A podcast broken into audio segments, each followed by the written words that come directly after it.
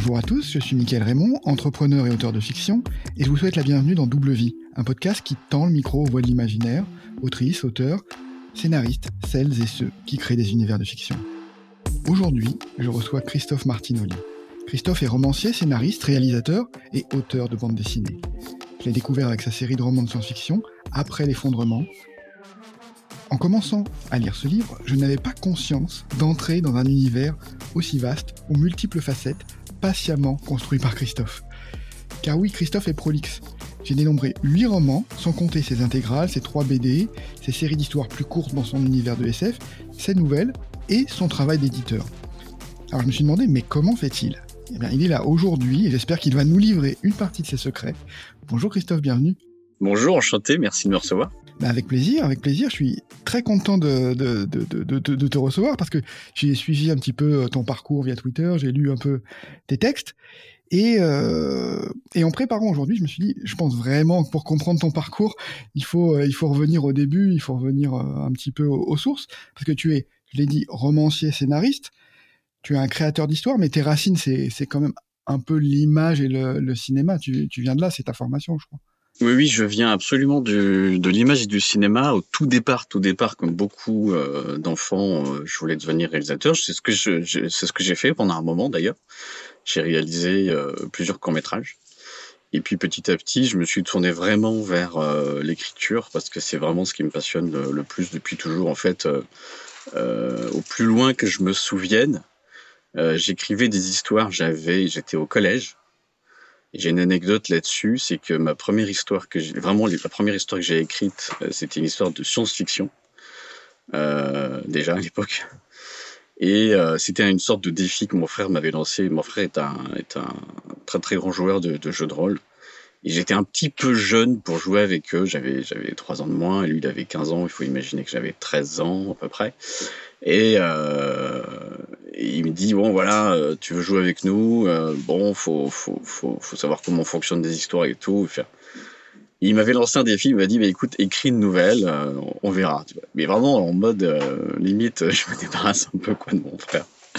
Et je l'ai fait et et c'est vrai qu'il a été bluffé. Et du coup j'ai intégré son cercle d'amis et tout et du coup on est toujours très très potes. Et euh, c'était rigolo, quoi. Espèce de truc entre frères comme ça. Et il se trouve que euh, j'avais déjà pas mal d'ambition à l'époque, puisque euh, j'ai dit à mes parents, j'ai dit, mais euh, si je l'imprime, alors à l'époque, faut imaginer, hein, les, les, logiciels et tout, c'était pas comme aujourd'hui. Il hein, fallait trouver un parent qui avait une, une imprimante, pas aiguille, mais un truc pas trop mal et tout, parce que j'avais vraiment envie de le vendre et je m'étais dit, ouais, c'est cool, je vais me faire des sous avec, parce qu'elle est super cette histoire. C'est trois pages, hein, tu vois. Et je l'avais, euh, j'avais, vendu, je l'avais marketé 5 francs et tout. Et avec ça, alors j'étais pas tout seul, j'avais, j'avais débauché un pote qui, qui avait un peu moins peur dans la rue et tout, mais on était dans la rue en mode, vas-y, euh, je vends des, je vends des nouvelles dans mon quartier, quoi. Et bon, j'ai fait ça une fois. Hein. C'était vraiment un truc euh, vraiment d'essai et, euh, et on s'était payé un cinéma euh, comme ça. Et je me suis dit, ouais, c'est génial. Donc c'est vraiment, alors c'est embryonnaire, c'est tout con, c'est un truc de, de préado, mais voilà d'où c'est parti. Et après, je me suis dit, bon ben voilà. C'était alors à l'époque c'était déjà une histoire avec des vaisseaux, avec des de la cryogénie, des choses qu'on va retrouver après dans après l'effondrement. Hein. Euh, comme quoi, il y a des choses. Hein. Donc, tu, as testé l'auto-édition très jeune, en fait. bah oui, en fait, je faisais de l'auto-édition sans le savoir. C'est formidable. Le mot n'est, enfin, je connaissais pas ce mot. Et, euh, et, et, par euh, par plusieurs facteurs, j'y suis retourné après. Euh, voilà, parce que fait, entre temps, j'ai été édité, j'ai fait de la j'ai fait de la bande dessinée chez les Geminoid associés, mm-hmm. qui était euh, qui était une super expérience. J'ai adoré, j'ai adoré faire ça. Et ensuite, euh, et ensuite, je leur ai proposé, parce que les humanoïdes associés, bon, j'imagine que toi et les auditeurs euh, de SF connaissent très très bien, c'est une maison euh, qui est très ancienne, euh, indépendante, bon, qui a été rachetée depuis euh, par les Américains, mais en gros, voilà, ils sont, ils sont toujours indépendants, ils appartiennent pas à des gros studios, etc. Et le propriétaire, si je me trompe pas, d'ailleurs, aujourd'hui, c'est un, un, le premier producteur de, de Superman. Mmh, okay. avait raconté. Et, euh, et voilà, et donc du coup, euh, je leur propose euh, cette histoire, l'embryon de l'histoire de Après l'effondrement en roman, et ils le prennent pas. Bon, parce que bah, pour des raisons qui, voilà, ça rentrait pas finalement dans leur dans leur ligne édito, même si on avait on a eu un petit parcours ensemble pour le développer un petit peu. Et voilà, donc j'ai repris tous mes droits et ils ont dit bah pas de problème, tu les reprends aussi. Euh, on est reparti chacun de notre côté bah, en très très bon terme d'ailleurs. Et, euh, et je me suis dit, bon voilà, j'ai cette histoire, euh, elle me plaît beaucoup, euh, j'adore le concept, enfin voilà, il y avait vraiment des choses qui me motivaient. Et j'avais une première expérience en auto-édition avec ma première trilogie d'anticipation, à savoir Corps d'État, qui est un thriller politique qui se passe en France. Et je me suis dit, voilà, soit je refais l'aventure en auto-édition, qui avait pas trop mal marché, mais en, même temps, euh, il y avait plein de choses. J'avais, j'avais essuyé les pots cassés avec, euh, enfin euh, voilà, l'auto-édition, c'est un, un, parcours du combattant absolument incroyable. Euh, se lancer tout seul, ça veut dire affronter euh, seul plein de problèmes. Et j'en ai eu, j'ai eu tous les problèmes en fait, mais tout, tout, tout, tout. Donc, euh, je me suis professionnalisé et je me suis dit voilà si je le fais en auto-édition il faut vraiment que je me professionnalise à mort. Enfin euh, ça m'a permis voilà corps d'état m'a permis vraiment de, de, voir euh, où j'avais des erreurs euh, où je pouvais m'améliorer aussi je devais embaucher des gens. Enfin vraiment il y a des choses que je savais que je pouvais pas faire tout seul etc parce qu'au départ j'étais en mode je fais tout tout seul. Couverture enfin texte enfin tout et je me suis rendu compte que c'était euh, c'était très très très très compliqué. Donc euh, voilà. Et soit j'allais euh, démarcher d'autres éditeurs pour pour la vendre. Et puis j'ai quand même vu deux intérêts. Un, la liberté, parce que même s'ils sont très gentils et très sérieux aux humains des associés, c'est le boulot des éditeurs, c'est de dire tu fais ci, tu fais ça. Il y a des choses qui, me plaisaient de moins en moins, etc. Donc euh, finalement, euh, je me suis dit bon voilà, en fait, en même temps, euh, je peux, je peux faire moi-même l'édition. Voilà. En termes de liberté, c'est quand même plus, bah, c'est plus vaste. Enfin voilà. Alors après, ça veut dire aussi, du coup, tu as, t'as, enfin, les choses mauvaises aussi, elles passent. Enfin, si tu as pas le recul sur ta propre histoire, c'est les lecteurs qui te qui font le rôle de, de, comité éditorial quasiment. Donc en fait, du coup, tu. Mais là, aux humanoïdes, tu avais fait donc, tu avais fait corps d'état, donc ça c'est plutôt euh, du format roman. Et ensuite, tu avais fait oui. l'effondrement qui était plutôt en... après l'effondrement qui était plutôt un scénario de BD alors à l'origine, c'est ça? Oui, à la base c'était plutôt un scénario de BD. Et après voilà, donc tu as tu, tu, as, as décidé tu t'es posé la question est-ce que je vais vers la BD ou est-ce que j'en fais un roman ouais. ou... Donc ça veut dire qu'il fallait repasser par la novélisation parce qu'en fait, c'était un, c'était pensé comme un scénario. Un scénario de BD, en fait, c'est un, c'est comme un scénario de série ou de film. Ça s'écrit exactement de la même manière. Bon, il y a des petites choses qui, évidemment, qui diffèrent, mais euh, jusqu'à un certain point, jusqu'à la, jusqu'à l'étape avant, euh, avant euh, le storyboard, mmh. c'est exactement la même chose. C'est strictement okay. sans saut la même chose. Donc, euh, quand on pense une histoire en scénario, évidemment, Mmh. Euh, ton cerveau se met en mode scénario, donc il y a un tas de choses qu'en roman tu peux pas faire. Mmh. Okay. Le roman te permet d'aller un petit peu plus loin euh, sur beaucoup de choses. Euh, c'est pour ça qu'effectivement, alors c'est un avantage et c'est un inconvénient dans, la, dans après l'effondrement. Je sais qu'il y a des gens qui adorent et d'autres qui détestent. Mmh. Ça, je peux le comprendre. Il y a finalement, il y a vraiment la prime à l'action puisqu'un scénario, c'est d'abord de l'action et uniquement de l'action d'ailleurs. Et, euh, assez peu de didascalie. Les didascalies, c'est tout ce qui est, c'est ce qui est euh, le texte euh, explicatif, bon, la mise en contexte, etc. J'en fais, hein, parce que j'adore ça. Je fais plutôt de la mise en contexte géopolitique pour comprendre les enjeux sociaux et politiques, comment on en est arrivé là, etc. Je le fais. Mais je sais que euh, dans les romans habituellement de, de science-fiction, euh, voilà, ces parties-là sont beaucoup beaucoup plus longues. Mmh. Euh, on, on, est beaucoup plus dans la tête du personnage, etc. Voilà. Mmh. Donc c'est des choix hein, que j'ai que j'ai fait, je les assume. Je sais que ça plaît pas à tout le monde et paradoxalement d'ailleurs ça plaît aussi beaucoup à des gens qui lisent peu.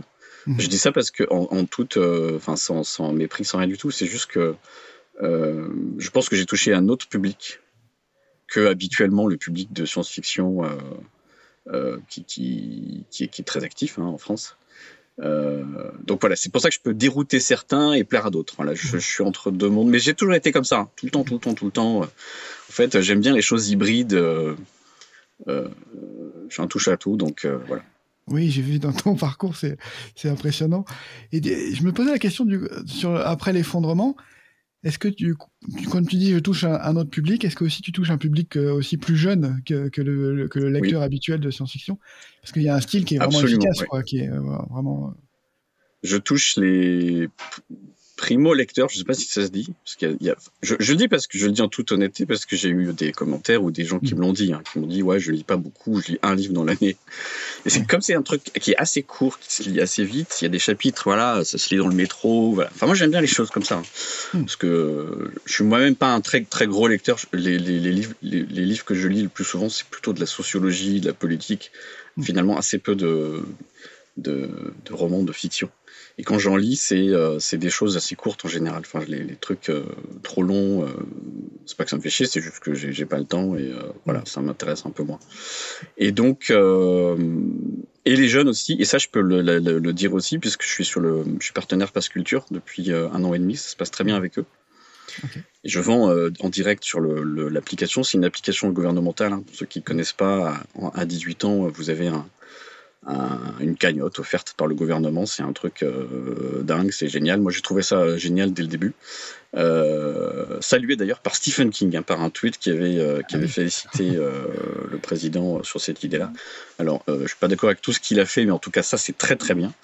Et, et, chaque jeune donc a, a 300 balles pour pour faire ben, plein d'activités culturelles, du cinéma, du théâtre, de la musique, et d'acheter des bouquins, soit en librairie, soit en numérique. Et c'est là où je suis partenaire, c'est que du coup, je, je vends mes bouquins euh, physiques euh, à la, à la Maison de l'Astronomie à Paris et les livres euh, numériques, c'est moi qui m'en occupe directement avec mon mmh. PC. Et euh, ouais, ils ont un certain succès carrément, donc du coup, je touche vraiment des jeunes.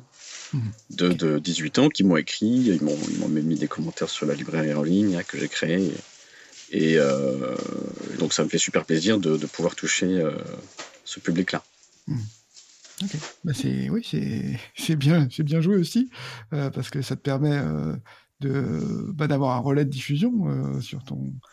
Euh, comme, comme c'est un relais de diffusion. Euh, voilà, moi, je, je, je j'essaie d'être multiplateforme. Voilà, j'essaie d'être hybride dans ce que je crée et j'essaye aussi d'être multiplateforme. C'est-à-dire mmh. que euh, je, je, comprends très bien, parce que j'en connais, euh, je fais partie d'un petit club des auteurs indépendants, et donc on a tous plein d'univers différents, et on a tous plein de façons de, de, de prendre l'auto-édition, et je sais qu'il y, y a, une, une autrice, euh, même plusieurs chez nous, qui, euh, qui ne sont que sur Amazon. Ils ont l'exclusivité et tout. Moi, je trouve, voilà, c'est, ça leur apporte suffisamment de, de, de, bah, de, de retours positifs, de, d'argent, de de voilà, ça, ça, ils sont sur une seule plateforme. Moi, je ne suis pas trop là-dedans. J'aime bien euh, euh, pas, appartenir forcément qu'à qu'à une boîte parce que hmm. dans ma tête, l'auto-édition que sur Amazon, c'est un peu comme si tu étais édité. Enfin, je sais pas, côté. Euh, édité chez Amazon. Je, je quitte pas. Enfin, voilà. Je, sinon, je fais la, la démarche, voilà, d'aller. D'aller voir un éditeur. Enfin, j'ai l'impression du coup, si je suis que sur Amazon, d'avoir que les inconvénients de l'auto-édition. C'est bizarre. Hein hmm. Donc voilà, j'aime bien euh, pas être que chez eux et euh, profiter de, de, leurs outils qui sont absolument formidables. Tout ce qui est euh, impression euh, papier, c'est chez eux. Mm -hmm. Parce que je trouve que vraiment la qualité est vraiment top, quoi. Mm. Elle est vraiment au rendez-vous, c'est c'est totalement abordable en termes de tarifs. Enfin, c'est voilà, c'est ces exemplaires-là dont je me sers quand je vends du physique, y compris sur ma librairie en ligne. Okay. Et euh, tout ce qui est numérique, en revanche, je n'ai pas d'exclusivité chez eux. J'en ai eu, mais je n'en ai plus. Et puis les seuls qui restent, euh, je vais, je vais pas les renouveler. Euh, simplement parce qu'effectivement, je veux privilégier euh, la diversité, la multiplication des, plateformes, parce que je sais aussi il y a des gens qui détestent Amazon à tort ou à raison. Enfin, je juge pas. Euh, chacun ses chacun ses raisons. Il y en a il y en a certains qui veulent acheter que sur Kobo parce qu'ils ont une liste de Kobo. Il y a euh, d'autres pour des raisons politiques qui n'y vont pas, ou d'autres parce que, euh, enfin voilà, ils n'ont pas de compte. Enfin bon, bref. Donc du coup, il y a possibilité maintenant en France d'avoir plusieurs plateformes. Donc je suis sur Amazon, Kobo, Nextory depuis peu. Là, j'ai signé un contrat avec eux. Ils sont très bien. et c'est par abonnement. C'est un groupe français. Et Passe Culture et Google. Google mmh. Livre. Donc voilà, c'est euh, partout. Euh, toujours en auto-édition, puisque ça fonctionne exactement pareil que, comme sur KDP. Mais voilà, du coup, je préfère être euh, disponible partout. Malheureusement, je suis aussi sur certains sites pirates, alors j'essaie de les désinguer le plus possible. Mais mmh. vraiment pitié, n'encouragez pas ça parce que quand vous volez, enfin quand je dis quand vous, c'est pas les éditeurs, les, tes éditeurs, tes auditeurs sont très bien, j'imagine, mais il y a, y, a, y a, malheureusement des gens qui, qui, qui pensent même bien faire en mettant sur ces sites-là en se disant oui, je, je mets à, à, disposition les bouquins pour le monde, mais c'est moi que vous volez directement, c'est pas c'est personne d'autre en fait. donc euh, donc c'est pas cool et j'essaye de les de les désinguer au, maximum en faisant valoir mes droits tout simplement. Mmh. Ouais, il y a une frustration autour de donc voilà, on s'ennuie pas avec l'auto-audition, il y a toujours plein de trucs à faire. Exactement, on en parlait euh, juste avant de lancer l'enregistrement. Euh, c'est vrai que c'est T'es sur tous les fronts en même temps pour, bah, pour, Alors du coup, oui. toute la chaîne. Je sais pas si j'ai totalement répondu à ta question sur après l'effondrement quand il s'agissait d'aller voir un éditeur, etc. Du coup, quand je disais que je me suis professionnalisé, c'est que pour après l'effondrement, contrairement à Cornetta, j'ai embauché euh, une graphiste, Virginie Pourchou, et j'ai embauché un illustrateur qui m'a fait les, les, magnifiques illustrations euh, originales euh, de la saga. Je voulais vraiment un truc qui claque, qui claque quoi, vraiment, et, et qui corresponde exactement à ce que je voulais parce que voilà. Donc ça demande de l'investissement, du temps, enfin, euh, voilà. Et puis Michel Gibault, il a travaillé euh, de façon absolument euh, admirable. j'ai aussi beaucoup appris à leur côté. Et, ensuite, j'ai embauché aussi des gens pour faire la relecture et les corrections des, fautes. Voilà, c'est un boulot éditorial classique, mais du coup, j'ai fait ça dans, dans les règles. Mmh. Ok tu as, j'ai vu que sur cette série, tu avais placé, euh, bah, ça fait, euh, il y a une petite originalité, c'est que l'histoire se passe en France en fait. Donc oui, ça j'y tenais beaucoup, ouais, ouais. Il y a un côté local, science-fiction locale qui est. Ouais, en tout cas, ça bah, démarre. en fait, euh, en France, quoi. Mon bouquin préféré, bah, tu vois, il est sur le, enfin, c'est un peu un bouquin totem. Il est même sur, mon, mon, bureau là. C'est mon père qui me l'avait offert quand j'étais petit. Mmh c'est euh, La Nuit des Temps de Barjavel. Mhm. Donc science-fiction française. Mhm. Et euh, j'ai adoré le, traitement euh, à la française justement de cette science-fiction qui est avec un traitement réaliste, on pourrait dire fantastique réaliste, enfin où on peut appelons ça comme on veut. L'ancien mot en France, mais je suis sûr que tu le sais, c'est le merveilleux scientifique. Pour la science-fiction, en fait, c'est un mot qui est apparu dans les années 70, plutôt anglo-saxon. Mais en fait, en France, avant, on disait merveilleux scientifique. Ça veut bien dire ce que ça veut dire, c'est-à-dire qu'on est à la frontière de l'invisible et on, voilà, on, s'autorise à faire un certain nombre de, choses qui pourraient exister, ou en tout cas on a envie d'y croire. Enfin, je, sais qu'en France on a vraiment cette tendance, et c'est très bien, il faut l'assumer, à vouloir expliquer les choses. Euh, voilà. Enfin, je, je, je on, peut, on peut en discuter, mais je reste persuadé que, par exemple, Harry Potter en France, c'est pas possible. Simplement parce que on, en France, on te dirait si tu fais Harry Potter, ouais, mais alors ça vient d'où la magie euh? Mais comment il fait ça en fait en vrai et tout enfin, Et c'est très bien, tu vois. Ça. On, est, on a un esprit absolument cartésien là-dessus. Mm. Euh, on, on, on, a eu hein, des grands grands auteurs évidemment de, de fantastique et tout, euh, mais à la française. Voilà, c'est différent. Et donc, quand, en tant qu'auteur, on se dit je vais proposer des histoires, évidemment qu'on a été abreuvé, enfin moi le premier de, de, science-fiction anglo-saxonne par les films que j'adore, hein, je, trouve ça formidable. Mais quand on est là en termes de, de force de proposition, euh, on se dit, ok, je suis français, je connais bien la France, pourquoi je vais aller m'embêter à situer mon histoire ailleurs hmm. euh, bah, je la fais en France, quoi, c'est tout. Hmm. voilà. Et donc, euh, et en fait, ça marche super bien. Hmm. Ça marche super bien. Il y a un côté, il y a un côté local, il y a un côté, ça me parle parce que finalement, il y a, je, je je, cite des noms de villes, des choses et mm. tout, et finalement, euh, voilà, c'est très ancré euh, géographiquement. Donc l'histoire se passe euh, en Rhône-Alpes, et une raison que je connais très bien. Et d'ailleurs, ça va même encore plus loin parce qu'en auto-édition, on fait ce qu'on veut et on assume.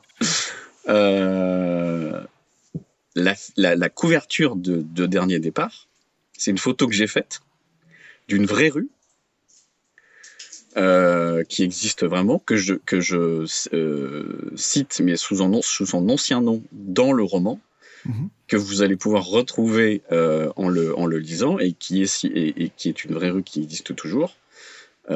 c'est la voie nationale, et c'est une voie qui existe depuis, depuis l'Empire romain. Vous allez comprendre mhm. pourquoi dans le, dans le roman. Et, et, qui, et, voilà, et, c'est celle qu'on voit sur la, la couverture. Mhm. Exactement.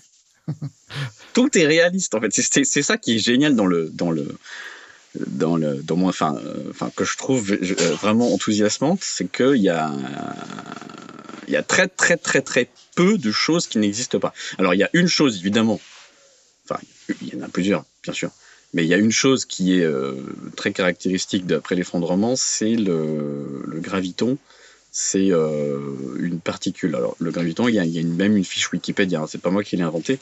Mhm. C'est un, une brique euh, voilà, qui, qui, dont, se, servent les, auteurs de science-fiction pour dire voilà, c'est une matière qui permet de faire léviter les choses. Donc, je m'en sers. Euh, je, par contre, je dis d'où elle vient et comment elle est arrivée là. Enfin, tu vois, encore cette espèce de truc de dire oui, il faut, tout expliquer. Et euh, mais voilà, donc voilà, c'est ce qui permet euh, l'élévation de, enfin, la fabrication et l'élévation de d'arches. sinon, évidemment, ce serait pas possible hein, sur terrain. On voit comment ça se passe déjà. Artemis, le truc qui pèse plusieurs tonnes, il faut une force considérable pour pour, pour pour, pour, envoyer trois bonhommes dans l'espace, on imagine 100 000. Aujourd'hui, c'est pas possible. Donc, il faudrait du graviton ou un truc, euh, hmm. un truc comme ça. Donc, euh, donc voilà. Euh, pourquoi la France est pas et, ben, ben, parce que simplement c'est c'est c'est ce qui me ressemblait le, le, plus et j'avais vraiment envie de, de, faire de la science-fiction française complètement assumée. Ça avait bien marché pour Corps d'État. D'ailleurs, je me suis dit, ben, continuons, tu vois. Voilà. Donc corps d'état, je crois que tu, oui, tu expliquais que c'était c'est finalement le même univers à des périodes différentes. Oui. Et tu le projettes euh, donc. Ouais, ouais, c'est une espèce d'univers étendu, ouais. Une dystopie, c'est ça euh, Ça part en, dictature, un État qui, qui, dérive. En fait, corps d'état, c'est déjà de l'anticipation, sauf que c'est beaucoup plus proche de, de nous. Euh, c'est pas situé en termes de d'années, mais en fait, on, on, imagine que ça se passe euh, disons, euh, entre maintenant et 30 ans, puisqu'il y a aussi un petit peu quand même d'intelligence artificielle, il y, a des, il, y a, il y a des voitures qui sont, euh, qui sont autonomes, etc. Donc ça, c'est pas encore totalement euh, le cas aujourd'hui, mais on, imagine que ça va quand même arriver assez vite. Et donc dans ce contexte où effectivement il y a plus de, plus, de, de, robotisation, les, les gens sont beaucoup plus au chômage, il y a le revenu universel, il y a le dérèglement climatique, il y a des, des, fortes, fortes migrations dans le monde qui fait qu'il y a des endroits qui sont invivables et donc qui créent d'énormes tensions. Et dans le, dans le, dans le bouquin, j'ai dit que c'était le retour. Euh, j'avais prédit le retour de la guerre en Europe, alors qu'à l'époque, quand je l'ai écrit, il n'y avait pas du tout la guerre en Europe. Euh, et, euh, et, aussi euh, des, de fortes tensions en France avant les Gilets jaunes. D'ailleurs, il y a des gens qui m'ont écrit après les Gilets jaunes en me disant Mais c'est chelou ton truc Donc voilà, enfin bon, après c'est de l'anticipation, j'adore la géopolitique, j'adore la politique. J'adore la sociologie. Euh, j'aime voir comment les gens fonctionnent dans des, dans des moments euh, durs, dans des moments de tension. J'aime bien mettre mes personnages comme ça dans des, face à, à des responsabilités dans des situations extrêmement tendues. Et là, le, le plot de Corps d'État, c'est euh, on est euh, le soir de la réélection du président de la République. Et euh, il est sur scène, il est à la Concorde, euh, il lève les bras au ciel, il est heureux, tout le monde est content. Et il y a quelqu'un qui vient lui taper la main dans le dos. Et en fait, il s'est pas rendu compte que c'était une seringue. Mhm. Là encore, j'avais écrit le truc avant. Mais bon, il y a, ça se faisait déjà dans certains pays de, de se débarrasser de- d'ennemis euh, comme ça. Euh, et euh, il sent un truc qui le pique et tout, qui ça va pas. Et il s'effondre sur scène et tout le monde pense que c'est une caisse cardiaque. Il y a zéro, zéro preuve que c'est autre chose. Voilà, zéro. Évidemment, quand ça se passe comme ça en France, bah, il y a le président du Sénat, enfin en l'occurrence la présidente, puisque c'est une présidente du Sénat dans mon bouquin, qui prend le relais pendant un certain nombre de jours. C'est dans la Constitution, c'est le deuxième personnage de l'État. Mhm. Et euh, mon personnage principal, à savoir Erwan, qui est, euh, qui est marié à Claire, euh, qui viennent d'avoir, enfin, ils vont avoir un enfant. Eh bien, il lui tombe dans les mains la preuve qu'il s'agit d'un assassinat et non pas un accident cardiaque. Qu'est-ce que tu fais avec cette info? Qu'est-ce que tu fais. Toi, toi, tu es à l'Assemblée nationale, tu, tu n'es même pas député, hein, tu es juste assistant parlementaire. Euh, tu as beaucoup d'ambition, certes, mais euh, pas plus que ça. Enfin, tu vois, tu tu t'intéresses à la politique, mais tu veux pas devenir un politique. Donc c'est voilà, c'est ce personnage euh, et il dit à sa femme, il dit mais putain, mais on fait quoi là? C'est sûr et certain, il a été assassiné. Donc euh, et plus en fait il s'enfonce dans le truc et plus euh, ils veulent le buter quoi. Et donc on part là-dedans et euh, voilà, j'en dis pas plus. Il y a trois tomes hein, parce qu'il y a beaucoup de choses à dire. Mm. Mais en fait, en gros, voilà, c'est un truc, ça fait. c'est c'est- vraiment l'histoire d'un type ordinaire qui, qui, qui est balancé et qui va, qui va malgré lui devenir quelque. enfin, il, va- il- il doit devenir un héros. Enfin, t'as pas le choix en fait. Sinon, tu, tu crèves. Moi, j'aime bien ces, personnages-là où, euh, à un moment donné, tu fais bon, bah, j'y vais quoi, parce que je- j'ai pas le choix. Euh, donc voilà, ça c'était la première, euh, première trilogie, et qui effectivement s'inscrit dans cette grande dystopie.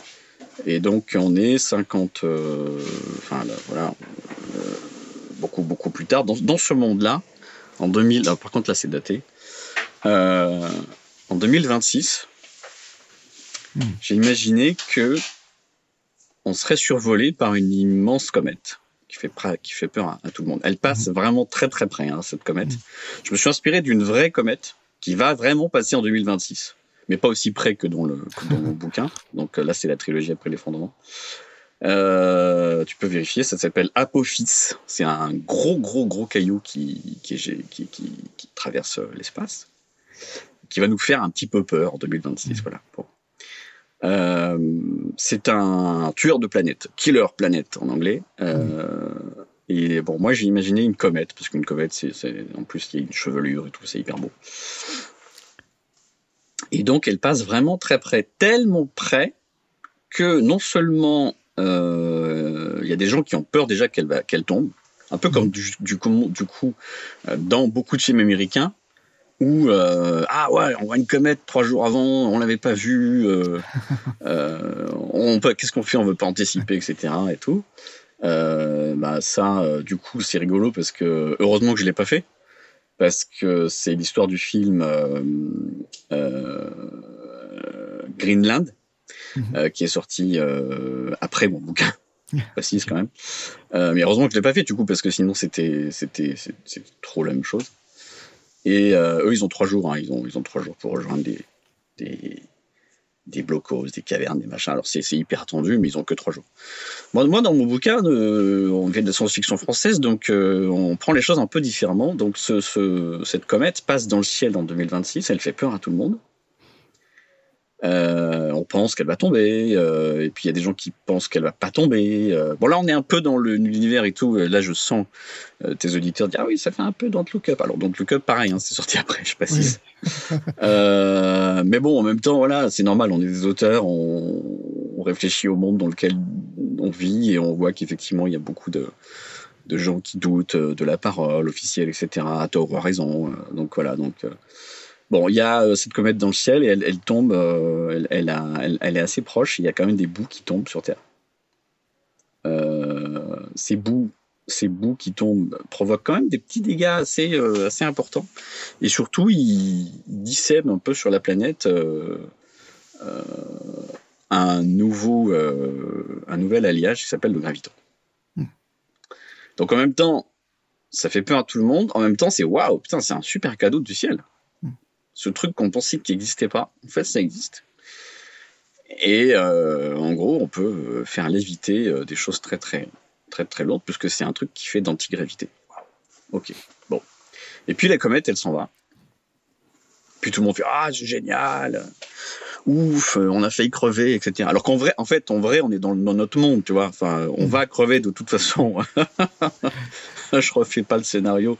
Là, pour le coup, c'est dans le monde réel. Mm. Euh, on sait très bien que ça va être très très compliqué dans les années qui viennent. Donc c'est déjà l'effondrement en fait, mm. en cours. Euh, c'est juste que ce truc nous réveille en fait.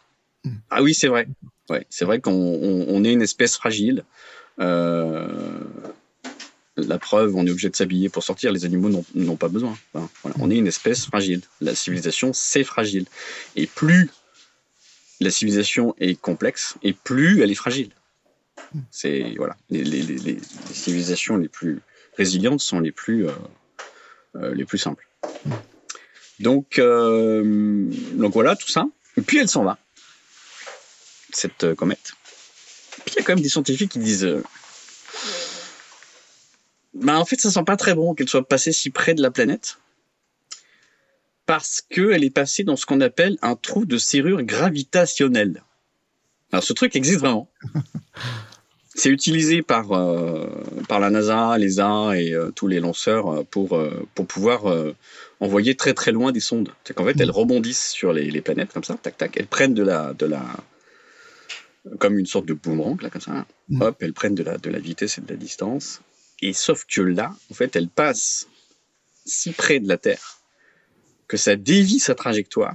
Et on est sûr et certain que 75 ans plus tard, c'est beaucoup et peu beaucoup, elle va revenir frapper la Terre à une date précise. Et là, donc il y a des gens qui n'y croient pas du tout, pensent bah ouais, mais c'est un complot des élites euh, pour pour pouvoir euh, encore euh, bouffer plus et voilà etc. Sauf qu'en fait, elle va tomber.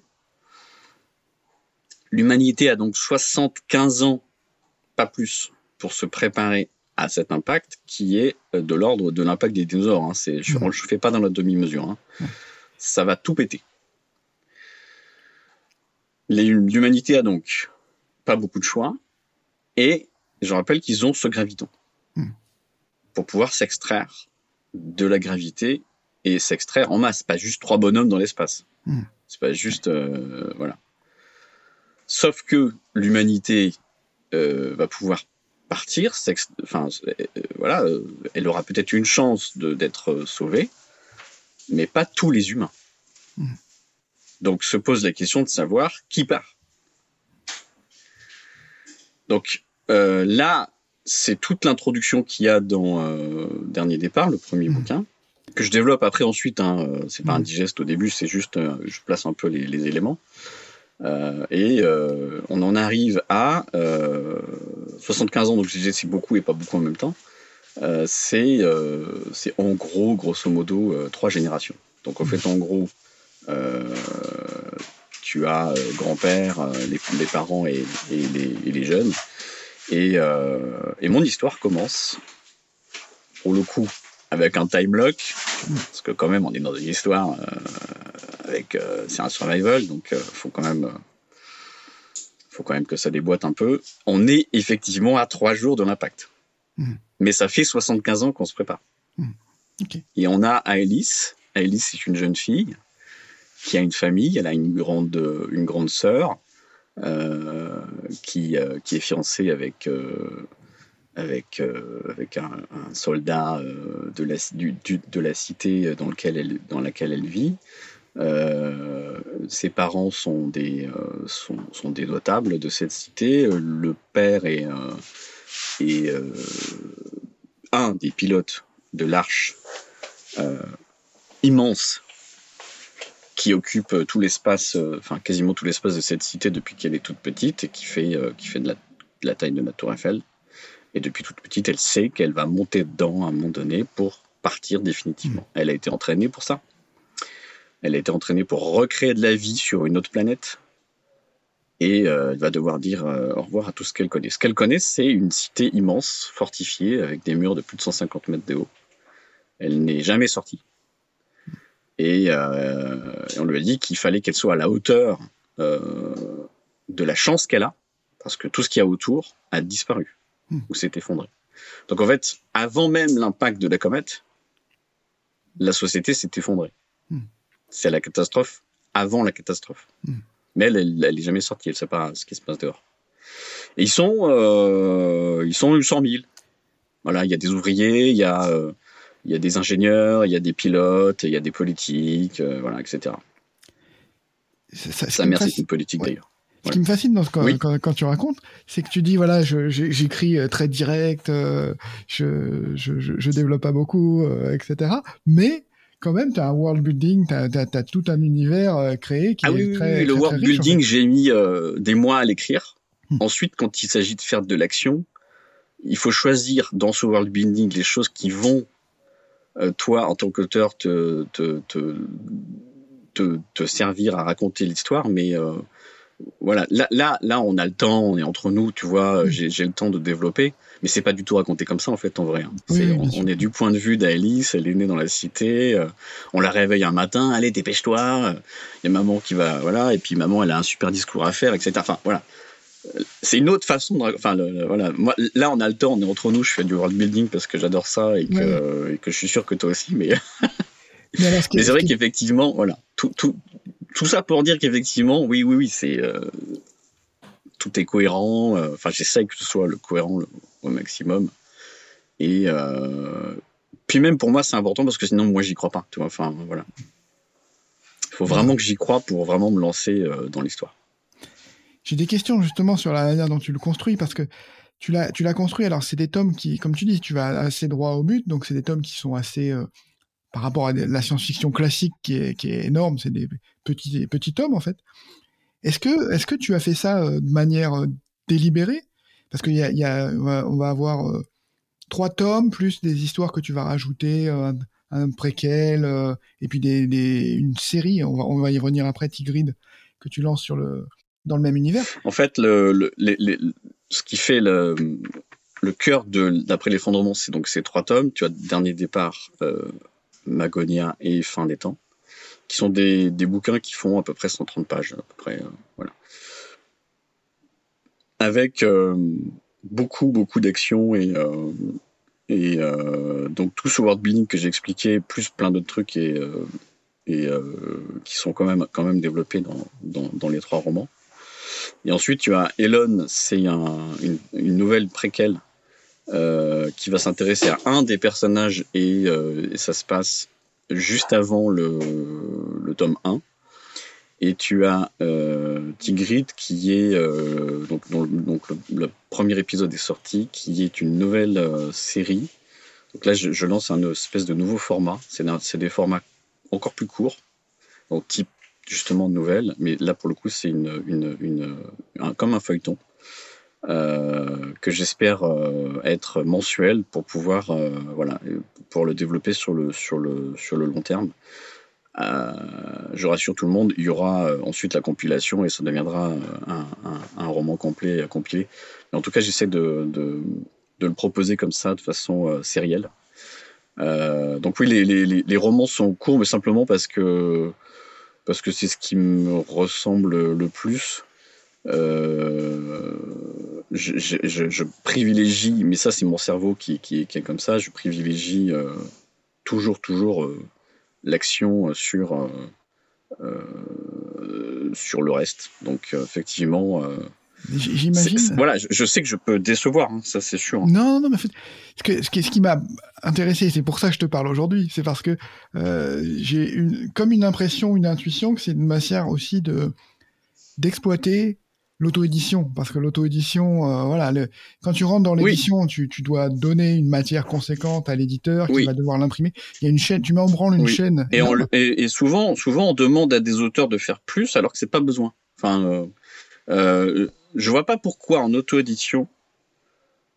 Enfin, je comprends pourquoi on voudrait faire la même chose, et, puis il y a, des choses évidemment sur lesquelles on peut pas passer à côté. Je veux dire, par exemple euh, ne serait-ce que la typo, euh, pour que le nom se voit bien, de faire une, image attractive, d'écrire bien, sans faute, etc., de la mise en page et tout. Mais ensuite, il y a des choses qu'on peut proposer en auto-édition que l'édition classique ne, ne, propose pas. Pourquoi ne pas y aller? Euh, Alors, les, les, les, formats courts comme ça, ça se fait pas trop en France. Là, pour le coup, ça c'est aux États-Unis. On appelle ça ils appellent ça une novella.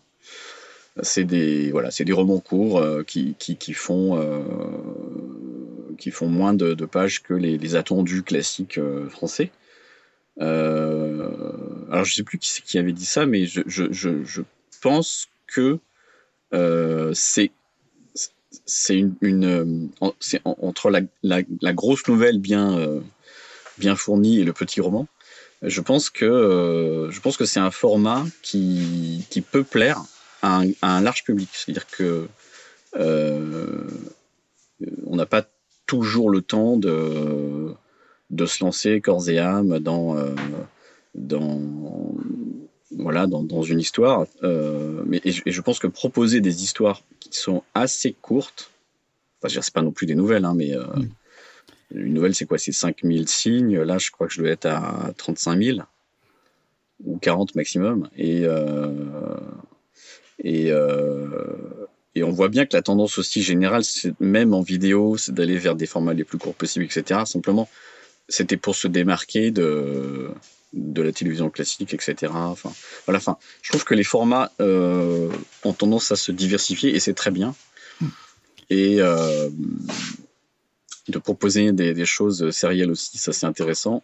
Hmm. Et c'est pour ça que j'ai voulu créer euh, Tigrid. Hmm. Euh, parce que là, là encore, l'édition classique ne, ne peut pas aller là-dedans. Alors que le,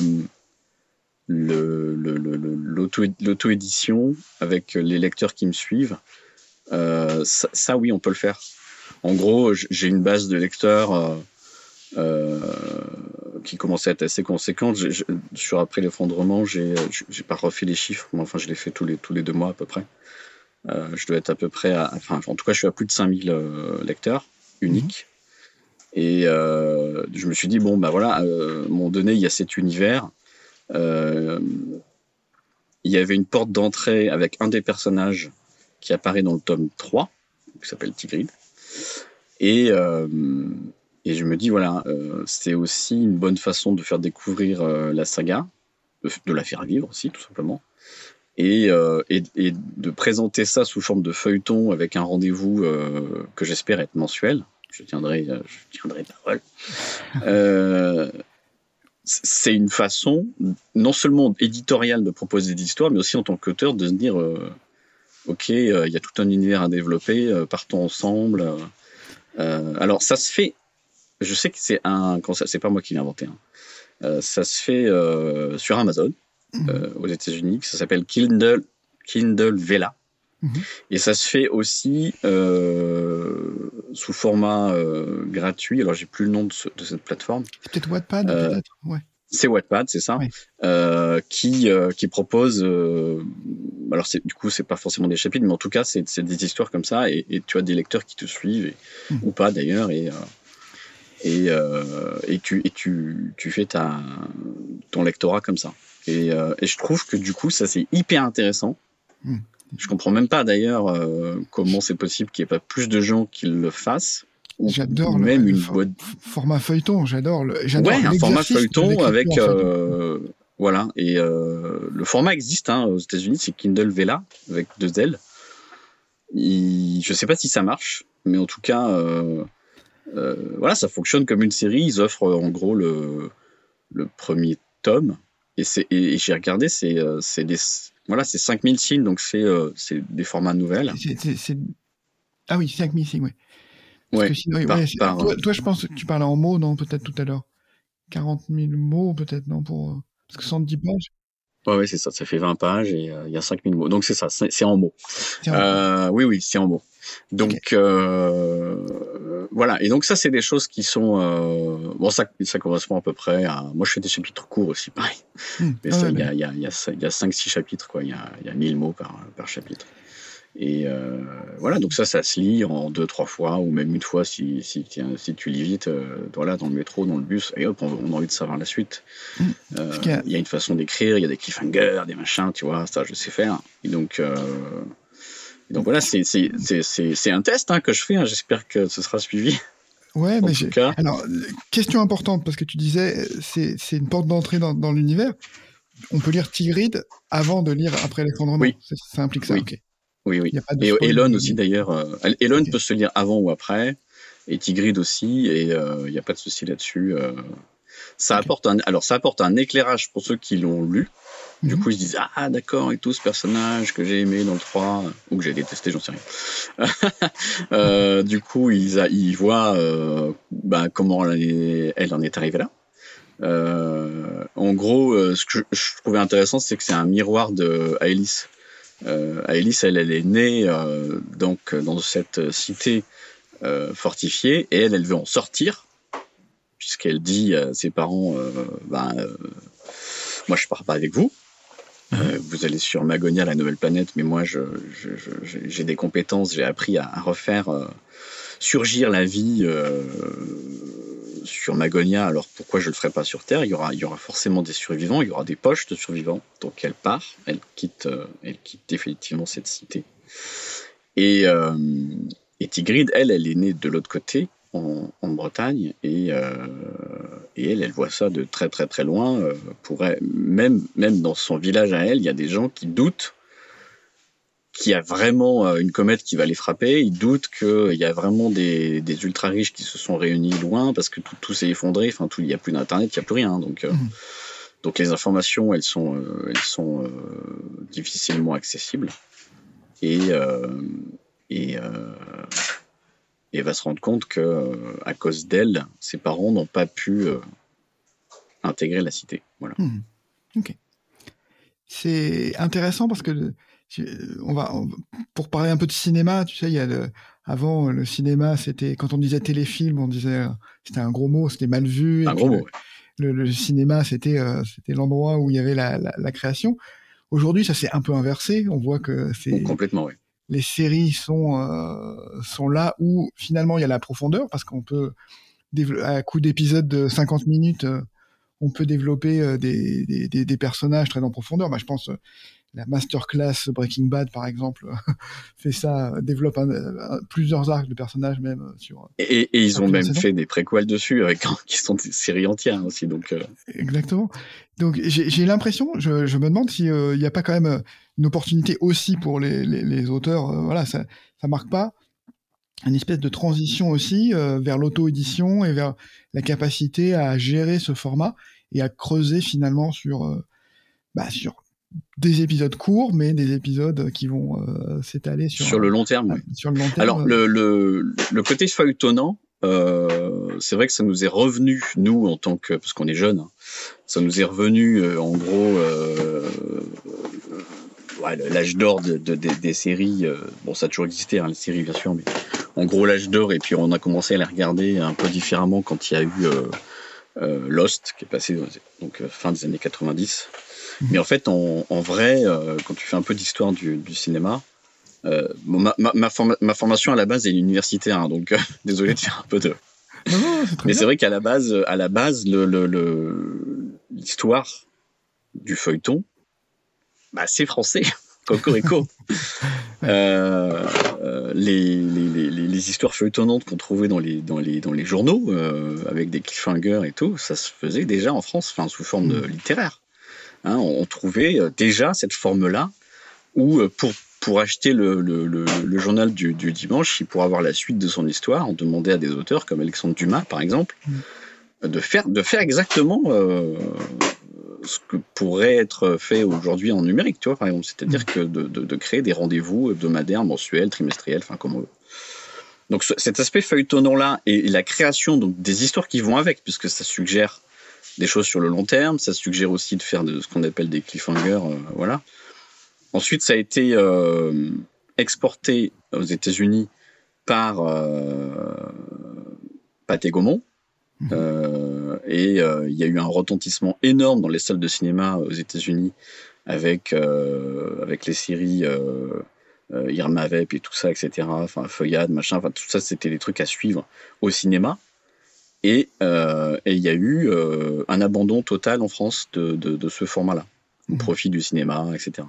Alors qu'eux, ils ont gardé ça pendant longtemps et, et, et, l'aspect euh, sérialité et tout ça euh, est revenu après en France, hein, euh, bien sûr, mais plus tard. on, le retrouve même au cinéma avec les, univers type Marvel où on essaye de, feuilletonner, même de faire des passerelles avec les séries Disney, etc., où on essaye Complètement. de créer un univers complet. Quoi. Mais en fait, c'est on, a trouvé un univers, on a trouvé un personnage fort, on a trouvé on a envie d'y retourner et, de faire revivre encore et encore euh, euh, sous, plein de formes, sous plein de points de vue euh, cet univers-là. Enfin, je veux dire, c'est c'est rassurant pour le producteur parce qu'il va mettre beaucoup de ronds dans. Il se dit bon bah finalement c'est une licence et en même temps pour les auteurs c'est hyper enthousiasmant parce que quand tu as des univers aussi riches que par exemple Star Wars, euh, la dernière euh, série là, qui passe sur, Disney, euh, Andor, mm. c'est à l'opposé je sais plus, je l'avais écrit dans un tweet, mais c'est à l'opposé de l'univers Star Wars fantasy du départ. C'est un truc de science-fiction pure et dure où il n'y a pas de magie. En fait, la magie, c'est la force. Hein, mm. là, il n'y en a pas. Mm. du coup, c'est intéressant parce que c'est rare et on se rend compte que voilà, c'est ultra politique. Et, d'ailleurs, ils sont allés chercher des auteurs de fous. Les deux derniers épisodes là, les, que j'ai vus, là, enfin qui sont passés là, cette semaine, pardon d'actu, euh, les 8 et 9, c'est Beau Villimont qui les a écrits. C'est l'auteur de House of Cards. Hmm, tu vois, il y a, il y, a, y a des ponts possibles entre hmm. un gars qui écrit euh, House of Cards, un thriller politique d'anticipation, et de la science-fiction. Hmm. Mais, mais, mais euh, arme, tu vois, enfin, euh, euh, c'est-à-dire une science-fiction d'anticipation. Enfin, il y a la science-fiction, tu sais, tu as, plusieurs courants. Hein. Tu as la science-fiction fantasy et la science-fiction plus voilà, réaliste. là, là, Star Wars, je m'attendais pas à ce traitement-là. Hmm. Et c'est hyper intéressant. Voilà. Et donc, du coup, euh, ouais, on a envie de, de, de, de, découvrir les coulisses euh, de l'Empire, euh, les, les, les comment, enfin, comment la, rébellion est née, comment il peut y avoir des ponts avec certains sénateurs qui se sont rebellés. Enfin, c'est, moi, j'ai trouvé ça je trouve cette série absolument formidable. Elle est hyper enthousiasmante. Est-ce que je me pose la question du coup, parce que c'est ton, ta formation, c'est le cinéma, le scénario, euh, voilà, c'est là où c'est tes racines. Est-ce que, est-ce que tu es encore dans, dans, dans, cet univers-là? Est-ce que tu, tu as envie de scénariser euh, tes, tes romans Alors oui. oui, oui. Alors, euh, il se trouve que, alors revenons un tout petit peu en arrière. Du le, le, après les, à la base, Corps d'État, c'était aussi un, scénario euh, que j'avais écrit pour la télévision. Euh, j'avais été finaliste d'ailleurs du prix euh, Lagardère. Euh, j'avais pas obtenu, mais j'avais été finaliste du prix Lagardère du, du meilleur scénario quand j'avais 20 ans. Mhm. Et, et, à la base, c'était un scénario et je me suis dit, bah, c'est quand même con, j'adore cette histoire et je l'ai novélisé. Voilà. Mhm. Donc c'est un peu le, c'est un peu toujours le la même trame, tu vas me dire. Et effectivement, pour après l'effondrement, donc c'était un scénario, c'est de, de, de BD là pour le coup. Et puis c'est devenu un roman, euh, une saga de roman. Et cette saga de roman, ensuite, euh, j'ai vendu les, les, droits audiovisuels. Mhm. Parce qu'il y a un producteur qui est, qui est fan de science-fiction. J'en ai trouvé un en France. qui s'appelle Julien Devolf. Il est PDG de, de, GMT, c'est le groupe Media One, et il a lu, il a trouvé ça génial, et il me fait ah, j'achète et tout. Et là j'ai fait ouais c'est cool, j'ai tous les droits. ça aussi, c'est un avantage quand tu fais de ah l'auto-édition. Alors, euh, euh, précision, quand tu es édité, euh, tu partages les droits avec ton éditeur. Mhm. Voilà. Donc, en gros, ça dépend de tes contrats. Mais enfin, en gros, c'est 50-50. Donc là, bah non, j'avais 100%. Donc, j'étais éditeur et auteur. Et, mhm. et, donc on signe ces contrats-là. Et bon, après en France, faire de la science-fiction, c'est compliqué. Euh, c'est compliqué, c'est très très très très compliqué. Mais euh, du coup, on y a cru pendant pendant longtemps. Euh, mais je désespère pas de, le faire un jour, hein, vraiment, tu vois. Donc, c'était peut-être une question de timing, etc. peut-être que peut-être que l'adapter dernier départ, c'était trop c'était trop ambitieux et qu'il fallait qu'il faut trouver un autre un autre angle. Donc je reste persuadé que c'est un univers qui est franco-français qui peut vraiment être intéressant à, adapter. Mais en tout cas, euh, oui, c'est une des possibilités euh, futures. Hmm. Ok. Tu... Il y a une question que je me posais aussi parce que tu as eu un prix, euh, les petits mots des libraires pour le tome 2, je crois, de. Oui, pour Magonia. Ouais. Comment tu, en tant qu'auto-édité, comment, comment tu as cette passerelle, cette relation avec, euh, avec les libraires pour avoir un, prix dans, ce, dans, dans, ce, dans, dans, une émanation de, du travail de librairie? Bah En fait, pour, euh, pour avoir ce prix, il faut, avoir, euh, il faut être vendu en librairie. Et mmh. donc, donc en tant qu'auto-éditeur, je suis mon propre distributeur. Mmh. et sauf pour les versions poche. Euh, parce qu'en fait, il y a plusieurs versions de, de, de, mes romans. Et pour les versions poche, j'ai signé un contrat avec euh, Bookelis. Mhm. Et euh, Bookelis a un contrat avec Hachette. Mhm. Ce qui me permet d'être euh, en librairie comme n'importe quel auteur édité. Mhm. Et euh, il se trouve qu'il y a des librairies qui ont, euh, suite à, Parce que le tome 1 a quand même fait un petit peu de, bruit. J'ai même eu un, article dans, dans, le progrès. Et donc, ils ont acheté la, suite et, euh, et, et, donc, ils ont posté des, des messages quand. parce que les petits mots des libraires, c'est les petits mots qui sont mis sur, sur, les, sur, sur les ouvrages en disant bah oui, coup de cœur, etc. Et donc, comme il y avait un libraire qui l'a fait, en fait, les petits mots de libraire, ça fonctionne comme ça. Dès que tu mets, donc c'est une nouveauté, et dès qu'il y a un libraire qui met un petit mot, mhm. tu es automatiquement dans la sélection. Hmm, et ensuite, euh, tu faut faire appel à, ta communauté. Et puis, ça, c'est par un système de vote. Euh, voilà. Donc, du coup, j'ai eu la chance euh, d'avoir eu le prix découverte. Mhm. Ok, bravo. Mais donc, tu vois, du coup, auto-édition, ça veut, ça veut aussi dire euh, éditeur et, distributeur. Alors pour les, pour les versions brochées et reliées, les, libraires m'appellent directement. Euh, et puis on, fait comme ça des factures euh, direct, directement. Et puis pour les versions poche, je, m'occupe de rien. Donc voilà, hmm. c'est Hachette qui fait. Hmm. Ok. J'ai une question sur, sur quelqu'un qui semble un de tes comparses, parce que quand j'ai regardé ton parcours, tu as une personne qui revient tout le temps avec qui tu travailles tout le temps. Euh, c'est Thomas Martinetti. Oui, euh, Thomas, J'ai l'impression que tu collabores beaucoup avec lui, y compris depuis l'époque où euh, tu faisais encore des, des, des, courts métrages. Des, oui, oui, oui, oui, ah bah, lui c'est mon, BD avec lui, dire, mon compagnon, mon comparse, mon ami, mon partenaire. voilà, on n'est on est, on est pas mariés artistiquement, mais presque. Euh, donc là, euh, on travaille ensemble depuis, euh, depuis 15 ans. Mhm. et on a commencé à travailler. Alors c'est lui, le premier, qui m'a dit, alors Christophe, je sais que tu veux faire du cinéma, parce qu'on s'était rencontrés sur un projet de long métrage que j'avais. Mais en fait, je pense que l'avenir, c'est la télé. Et il avait raison. Hmm. Voilà. Euh, et là, il me fait voir, il me dit, non, mais attends, il faut que tu vois un truc, tu vas voir. C'est... Je lui dis, quoi, la télé et tout. Enfin, bon, à l'époque, j'étais en mode, euh, bah, comme plein de gens d'ailleurs. Hein, euh, hmm. Ouais, bon, la télé, quoi. Moi, je veux du grand écran. Je... Et il me fait voir le pilote de Lost. Hmm. Et là, je prends la claque, mais ouais, de ma vie, quoi. Enfin, en termes de, je vois, waouh, putain, les il y a des moyens, c'est hyper bien filmé, euh, puis en même temps, c'est un télé. C'est mm. c'est un format télé.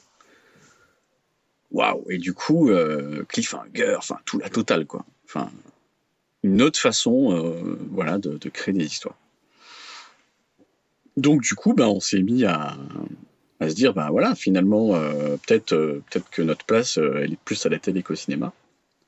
et donc, lui est devenu, on va dire, plutôt producteur Mhm. C'est son truc, hein, euh, organiser, euh, gérer, gérer euh, il, fait, il, fait, de la régie, il budgète et tout. Et puis moi, j'ai, je suis plutôt tendance à être un peu derrière la caméra ou à l'écriture. Et donc, on mhm. s'est lancé comme ça dans un autre niveau pour créer des courts-métrages.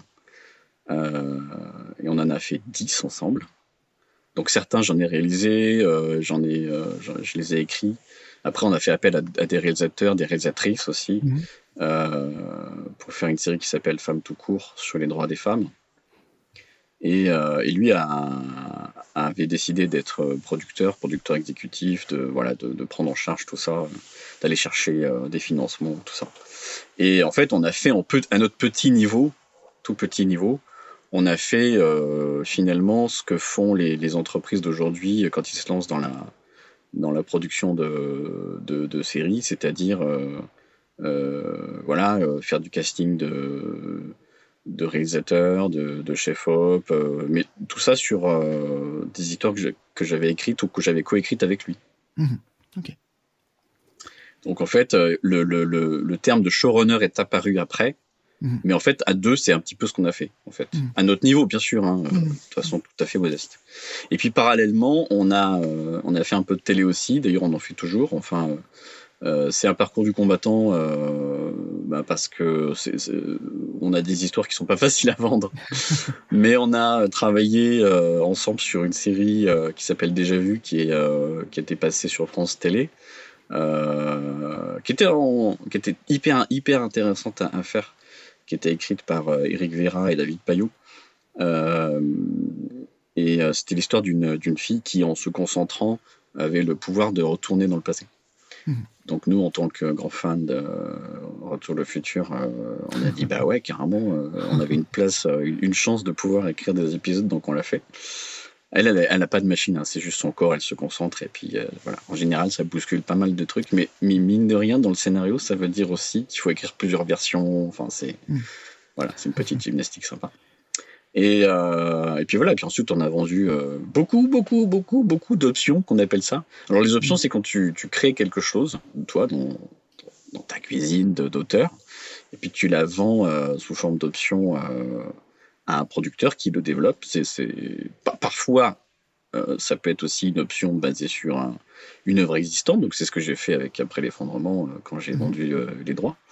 Et ensuite, c'est, c'est, ça part chez ce qu'on appelle les diffuseurs. Donc, les diffuseurs, il y a les diffuseurs historiques et classiques qui sont les chaînes de télé dites linéaires. En gros, c'est le herzien. Et maintenant, tu as les plateformes, donc Amazon, Disney, voilà, Netflix, etc. Et, euh, et ensuite, euh, si elles, elles, acceptent, euh, de se lancer, tu signes ce qu'on appelle une convention d'écriture.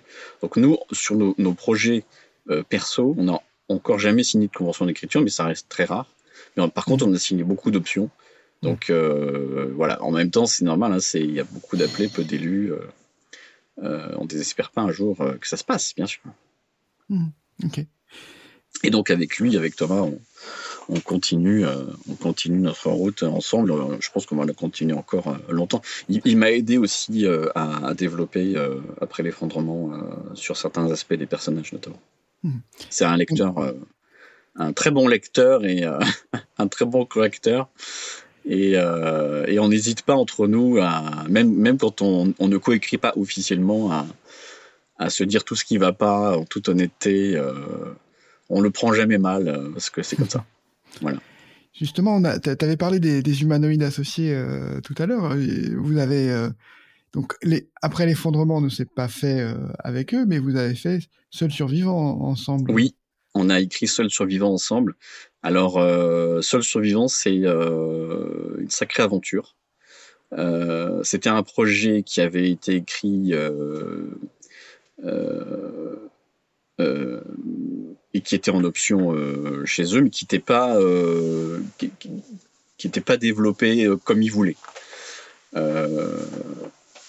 C'était une idée originale de, Stéphane Louis. Stéphane Louis, il avait eu cette idée géniale de, de dire bon, bah, en gros, tu as un personnage euh, à qui il arrive une, euh, catastrophe euh, personnelle horrible, tout le monde meurt autour de lui, et en fait on se rend compte que c'est lui le problème, puisqu'il va créer, il, va, il va générer ensuite un, une autre catastrophe qui va faire qu'il va toujours y avoir un, seul survivant. Donc on se demande si c'est une malédiction ou voilà. Cette idée que je trouve géniale et qui et qui, et qui propose une dynamique euh, qui peut être hyper intéressante euh, en termes de survival et à l'écriture, euh, qui ressemble un peu, euh, mais le traitement est complètement différent à Destination Finale, tu vois, ce genre de truc où c'est un peu jouissif à, à, voir, aussi bien qu'à écrire. C'était voilà, c'était pas développé. Et il fallait débloquer tout ça. Et en fait, on a été embauché par les Humano pour, euh, pour faire ce qu'on appelle du script doctoring. Donc il y a des auteurs euh, dont c'est le métier de, de, relire euh, des passages et de ou même de le réécrire entièrement et de dire mais en fait voilà là ça va pas on peut le faire comme ci comme ça et avec Thomas on a proposé on a proposé non pas une mais trois histoires en disant ben en fait c'est cette façon là qu'il faut raconter ils ont été euh, hyper enthousiasmés, ils étaient waouh et tout. Et donc on a signé trois contrats d'un coup. Et euh, voilà, euh, voilà, on entre dans le grand monde qui était à l'époque totalement inconnu de la bande dessinée en leur disant mais attendez on n'en a jamais écrit ah non mais vous avez écrit des séries TV il n'y a pas de souci c'est pareil ah bon bon bah ok donc et donc c'est le grand Bruno Le Signe qui qui est euh, donc directeur, un des directeurs éditoriaux des Humano, qui est aussi d'ailleurs scénariste de télévision. Et, Bruno Le Signe, il a, il voilà, il a, il a, un parcours aussi très, très, euh, euh, très riche, puisqu'il est non seulement directeur des Humano, en direct, direction, direction éditoriale, et donc il est aussi scénariste, et lui qui a écrit toute la série Cassandre, par exemple, qui passe actuellement mmh. sur France 3. Donc mmh. voilà. Donc euh, c'est quelqu'un avec qui on peut discuter, euh, voilà, on parle le même langage, etc. Et donc il nous disait non voilà, euh, en gros en bande dessinée, les garçons, ben c'est ce que je disais tout à l'heure, jusqu'à l'étape avant le storyboard, c'est exactement la même chose. Le synopsis, les scènes, les séquenciers, tout ça c'est pareil avec évidemment à l'esprit qu'il faut pas être trop long parce que hmm. on était dans un standard bon, en pareil, hein, euh, en, édition euh, de bande dessinée, euh, il y a plusieurs standards. Bon, en gros, nous, c'était le standard qu'on appelle franco-belge, donc c'est la grande mm. BD cartonnée que tout le monde connaît. Hein, voilà. Après, tu as d'autres standards hein, qui sont plus comme les mangas, par exemple. Et mais donc nous, on avait quoi? On avait entre 48 et 52 pages. Et voilà, il nous dit voilà, premier rendez-vous. bon, ben, quand on en sera au stade de la, de la, de la mise en image, puisque les, les, les, cases, ça s'écrit avant de se dessiner. Mhm. Euh, bah, vous ferez bien gaffe à mettre une action par image. Vous ferez bien gaffe au fait que, par exemple, euh, toutes les pages impaires sont à droite. C'est mhm. important. Mhm. Parce qu'en fait, il y a un rapport physique avec la bande dessinée. Euh, quand tu tournes les pages. Là, pour le coup, c'est pas adaptable. Enfin, nous, tel qu'on l'a écrit, c'est pas adaptable ou très peu avec euh, le numérique. C'est-à-dire qu'en fait, il y a vraiment, il y a un rapport physique. C'est-à-dire tu tournes la page et la dernière case à droite sur la page impaire, c'est du cliff. Tu vois. Mmh. Et surtout, tu, tu ne peux pas. Enfin, si tu peux, tu peux faire ce que tu veux, mais en fait, en gros, euh, si tu le fais, euh, ben, c'est perturbant. Euh, il faut qu'il y ait une unité de temps et de lieu. Tu peux pas changer d'unité de temps et de lieu sur une page comme ça en claquant des doigts. Mhm. Et hop, quand tu tournes la page, en général, ensuite, en gros, tu as une grande découverte sur un nouvel, une nouvelle unité de temps. Donc, tu peux mettre quelques heures plus tard ou, ou trois mois plus tard, et Mhm. puis tu mets une grande case comme ça qui présente. Donc voilà, il y a des choses comme ça à savoir. Mais après, une fois que tu les sais, euh. C'est ton boulot de mettre ce qu'il y a, ce qu'il faut dedans. euh. Bon, au début, on mettait plusieurs, plusieurs actions par case, genre il fume une clope, il boit, il boit un verre et puis il parle. Non, en fait, tu peux pas. Ça, c'est du dessin. Le dessinateur, il va falloir choisir là. Donc sinon, c'est trois, sinon c'est trois cases et t'as pas, là, tu peux pas. Donc il faut choisir. Non, c'est hyper, c'est hyper, euh, c'est, c'est hyper sympa d'écrire de la BD. Vraiment, c'est. euh, Bah ouais, et puis le principe, le principe est super bien parce que comme tu disais, c'est on, on connaît la fin, on sait qu'il y a, le- c'est dans le titre, il y a un seul survivant. Oui. Donc Il y a un seul pas, survivant, ouais. le qui, comment et pourquoi. Et oui, et comment ouais, et, et, mais- et alors, le pourquoi, on l'a, euh, on l'a un peu développé dans le 3, justement. Ah, Mais c'est surtout comment. Les deux premiers. Ce qui est intéressant, c'est de savoir. euh, mais attends, attends, attends, il va y avoir un seul survivant à la fin. Et il faut écrire le truc sans que ce soit euh, bah, tiré par les cheveux ou trop facile, tu vois. Enfin, voilà. Ouais. Mais il y a un côté inéluctable. C'est là où c'est euh, c'est un peu comme dans la mort, dans, dans, dans Destination Finale. Il y a un côté inéluctable. Tu, tu- tu te dis. Non, mais attends, c'est. Ah oui, il va vraiment le faire. Ah oui, ça, ça se passe vraiment comme ça. Et en fait, il faut trouver à chaque fois les raisons valables qui font qu'il y a un enchaînement euh, de situations pour arriver à. Bah, il y a un survivant. À la fin. Bel, bel exercice. Ouais, ouais, c'est un exercice. euh, Bon, après, c'est un exercice euh, hyper. euh, Enfin, c'est jouissif, quoi, d'écrire un truc comme ça. Et, et, et, et, j'allais oublier le principal. Quand on te dit, par exemple, pour la série qu'on qu'on qu'on avait écrit pour France Télé, là, il y avait un, budget euh, qui était important. Enfin, c'était un. Je crois qu'ils étaient à 100 000 par épisode. euh, c'était des 26 minutes. Là, en BD, euh, on s'est dit, bah attends, on s'en fout, on fait ce qu'on veut, puisque c'est des dessins. Donc, Ouais. euh, en tant que scénariste français, t'es là, tu te dis, ouais, on va faire cracher un avion. Allez, let's go. Ouais, c'est, c'est- ouais, franchement, euh, j'ai passé un bon moment hier soir en lisant les deux premiers tomes. Euh, la, la dernière question que je veux te poser, c'est est-ce que tu as, voilà, quelle est ton actualité? Qu'est-ce que tu prévois? Qu'est-ce que t'as, envie- de, de quoi tu as envie de parler sur la suite de. de- Bon, il y a Tigrid. Bah le- écoute, là, donc, euh, je suis euh, toujours en enfin, après l'auto-édition, c'est beaucoup de maintenance, beaucoup de. Enfin, en plus, je suis un, un- comment on appelle ça, un, un maniaque de la du détail, donc du coup, je suis tout le temps à, à modifier tel truc, etc., euh, tel tel résumé, enfin mise en ligne, etc. Bon, ça, ça, ça, me prend un ton fou.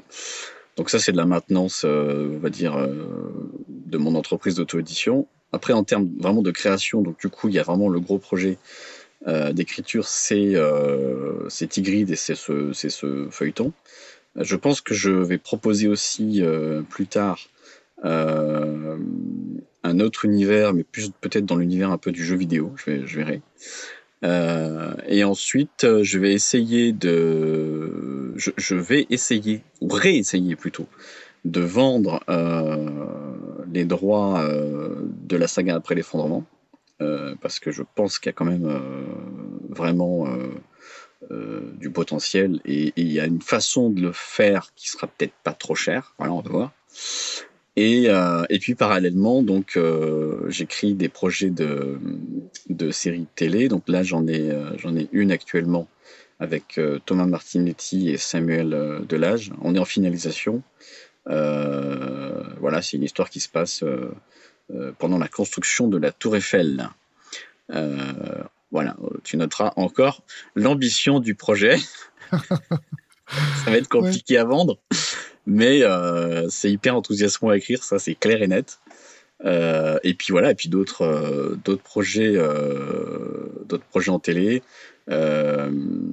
Parallèlement aussi, là cette année, j'ai j'ai écrit un synopsis euh, pour la série Alex Hugo, par exemple, Mhm. euh, que je trouve génial. C'est un c'est un western euh, moderne avec Samuel Le Bihan. Là, c'est vraiment hyper intéressant à écrire.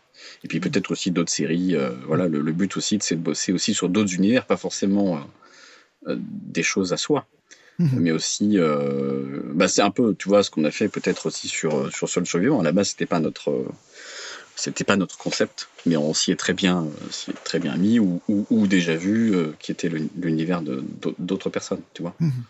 Donc euh, c'est aussi intéressant de, travailler sur d'autres euh, univers avec d'autres euh, d'autres méthodes de travail aussi. voilà. Donc j'élargis mon, mon, réseau. Je fais partie de la guilde des scénaristes aussi, c'est pour ça c'est hyper intéressant de rencontrer plein de gens hmm, qui ont plein plein de, choses à raconter diverses. Hmm. Ouais, tu baignes dans les histoires. Merci, hein, c'était une, interview foisonnante. On a vu tout le scope de, de, bah, de tes compétences, donc c'était c'était passionnant. Bah, merci beaucoup. Au plaisir. J'ai l'impression d'avoir, d'avoir parlé euh, beaucoup et en même temps d'avoir dit 1% euh, de tout ce que je voulais dire, mais. Euh, ouais, ben on fera ça. Mais non, mais on, en fera d'autres si tu veux. Avec plaisir. Donc, bah voilà, au, au, plaisir. Et puis je te dis, je te dis au revoir et puis à une prochaine fois. Eh ben merci beaucoup. Merci à tous.